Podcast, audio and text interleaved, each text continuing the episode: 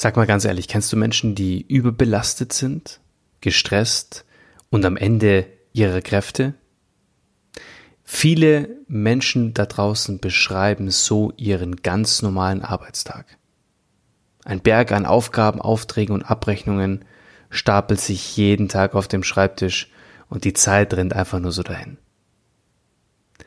In dieser Podcast-Folge geht es um Selbstmanagement, Methoden und vor allem um Wege, die dir dabei helfen, dass du weniger Überstunden machst und dein eigener Chef wirst.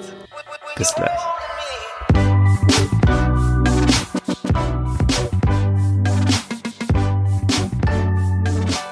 Überstunden, Überbelastung und die Arbeit kommt mit nach Hause.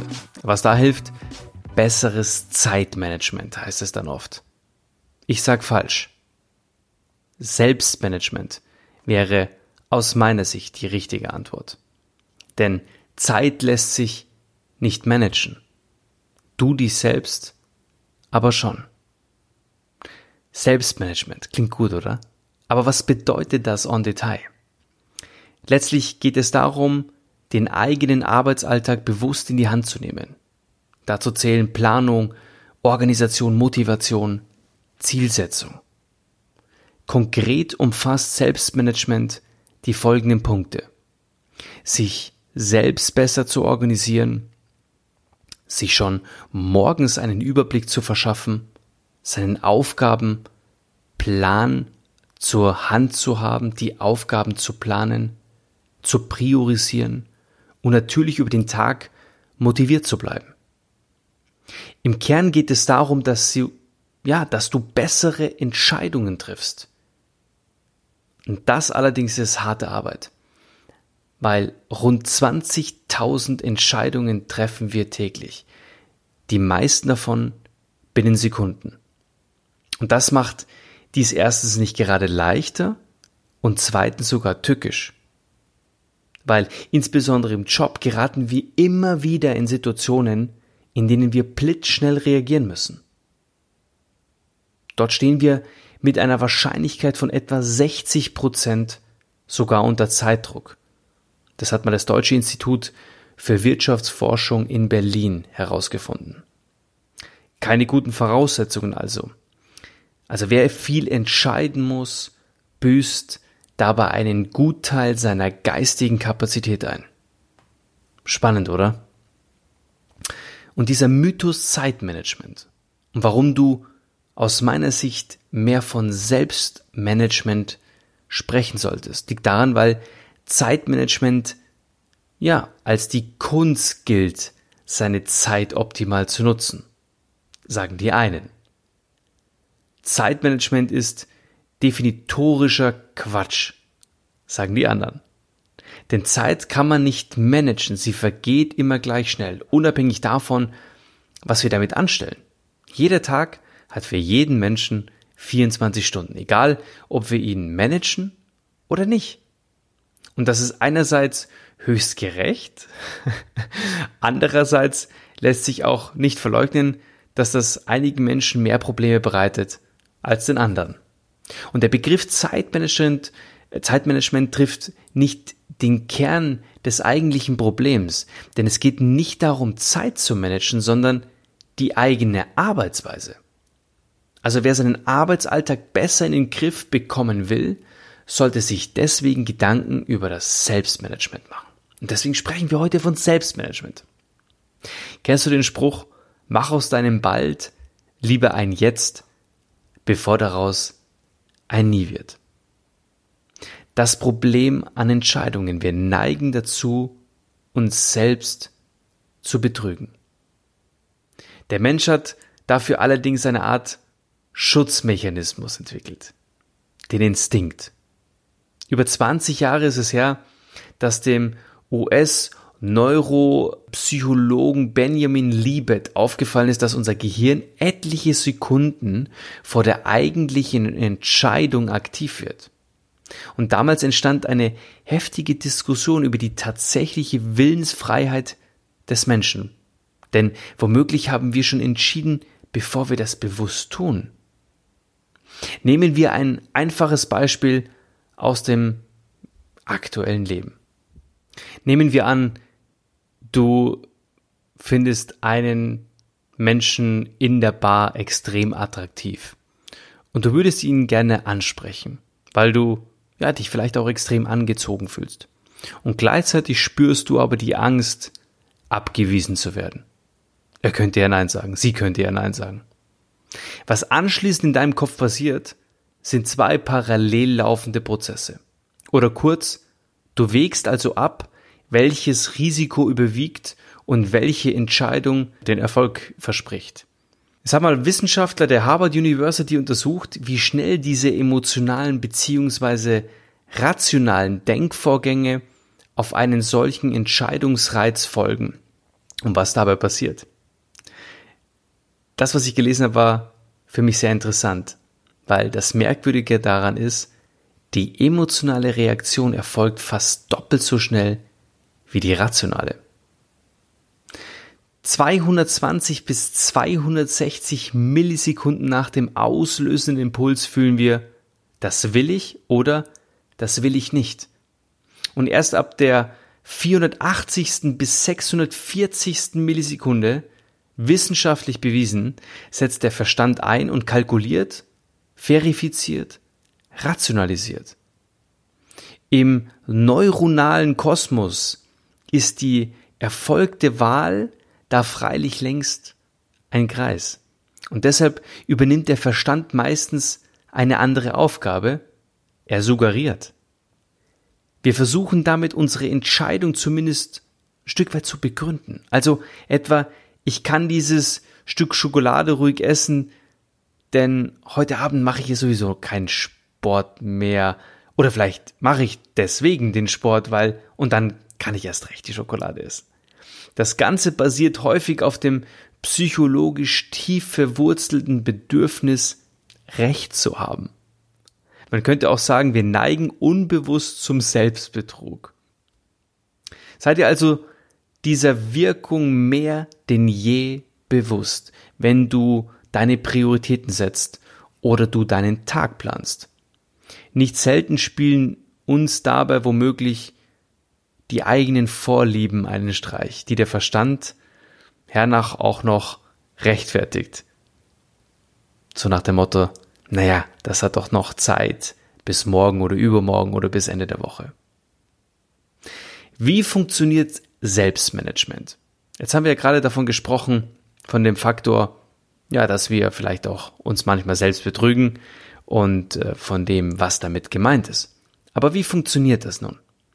Na, auch wenn du jetzt nun weißt, was mit Selbstmanagement gemeint ist, jetzt geht es darum, herauszufinden, was es ist. Und ich sag dir, beginne am Anfang mit der Zielsetzung. Der erste Schritt ist, ja, sich überhaupt erstmal ein Ziel zu setzen. Der Psychologe Patrick Hill von der Charlton University hat auch in einer Studie herausgefunden, dass Ziele zu haben dem Leben eine wichtige Orientierung gibt. Also zielstrebige Menschen sind zufriedener, achten mehr auf ihre Gesundheit zum Beispiel und leben auch länger. Doch wie setzt man sich selbst ein Ziel? Naja gut, also ein Ziel muss klar sein. Der Weg dorthin darf ja jedoch nur so ein Stück weit grob skizziert werden können. Du solltest auch immer spontan reagieren und improvisieren können. Ein zu enger Plan lässt dies meistens ja nicht zu, aber das Ziel muss klar sein. Mach dir, ja, mach dich nicht zum Sklaven des Ziels, weil das mag drastisch klingen für dich. Es gibt jedoch Menschen, die stur an einem einmal gesteckten Ziel festhalten. Komme was wolle, Teufel komm raus. Und so bewundernswert Beharrlichkeit auch ist, wenn sich Lebensumstände ändern, dann kann sich auch das Ziel anpassen oder vielleicht sogar verwerfen lassen. Leidenschaft setzt Ziele ganz automatisch. Wenn du voll hinter einer Sache stehst und du ja leidenschaftlich äh, diese Dinge auch vertreten kannst, umsetzen kannst, dann brauchst du dir keine Ziele zu setzen. Dann weißt du ganz genau, was du erreichen willst. Lege dir Strategien für die Planung und Organisation zurecht. Und äh, was mir ganz persönlich dabei geholfen hat, ist, ähm, ich habe, glaube ich, habe sie auch in irgendeiner Podcast-Folge schon mal erwähnt, ist die ABC-Methode. Die ABC-Methode, die nimmt Rücksicht auf die sogenannten Links- und Rechtshirner. Heißt, bei manchen Menschen dominiert die linke Gehirnhälfte, die mögen Zahlen, Fakten, Pläne, Systeme. Etwa 90 Prozent der Zeitmanagement-Bücher sind für diese Art von Menschen gedacht. Für die Rechtshirner, die angeblich dazu neigen, chaotisch, kreativ, spontan zu sein, ist aber genau das nichts. Bei ihnen, ja, da sträubt sich dann auch jeglichstes Nackenhaar auf, wenn, wenn, wenn man nur an Pläne oder an feste Termine denkt. Also sie entscheiden lieber spontan und intuitiv. Und deshalb gibt es genau für diese Menschen die ABC-Methode. Und diese ABC-Methode steht dafür, anfallende Aufgaben lediglich nach der Wichtigkeit zu ordnen. Also A-Aufgaben, sehr wichtig, sofort zu erledigen. B-Aufgaben, weniger wichtig, später zu erledigen oder eventuell zu delegieren. C-Aufgaben, kaum wichtig bis unwichtig, auf jeden Fall delegieren oder verwerfen. Die Art der Priorisierung ist also eine ziemlich simple Sache, nämlich ABC. Und es klingt auch irgendwie viel smarter, oder? Also, korrigiere deine Planung und Organisation tatsächlich mal mit dieser, ja, deine, deine jetzige Situation mit der ABC-Analyse. Du kannst Selbstmanagement auch in den Alltag integrieren und damit das Ganze, was ich dir heute hier sage, nicht nur Theorie bleibt, gebe ich dir jetzt ein paar Tipps mit, die dir, die dir dabei helfen können, diese Methode auch in den eigenen Alltag zu integrieren. Und ich habe dir mal jetzt zum Schluss, ja, mal zehn Tipps mitgeben. Notiere dir alles. Notiere dir jede Idee, jede Aufgabe, die dir, die dir einfällt und die du nicht sofort angehen kannst. Warum auch immer. So kannst du die Gedanken beiseite legen und sich der, ja, und dich der aktuellen Aufgabe konzentrieren. Weil manchmal kommen so Ideen, so ganz kreative Geistesblitze. Und damit diese Strategie funktioniert, musst du sie jedoch mit der zweiten kombinieren, nämlich wähle deine Tools. Um die Notizen, Aufgaben, Termine einfach und effizient zu verwalten, brauchst du die passenden Tools. Also entscheidend ist, dass du nicht ständig neue Programme und Gadgets ausprobierst, sondern dich auf erprobte und funktionierende Tools beschränkst. Auch das beste System kann ohne eine stabile Basis nicht funktionieren. Und hierzu musst du vielleicht vorhandene Spielbetriebssysteme im Zaum halten. Das heißt, nutze hier gängige Tools und notiere dir alles. Der nächste Tipp ist, trenne dich von Aufgaben und Terminen. Es gibt Menschen, die ihren Kalender für wirklich alles verwenden.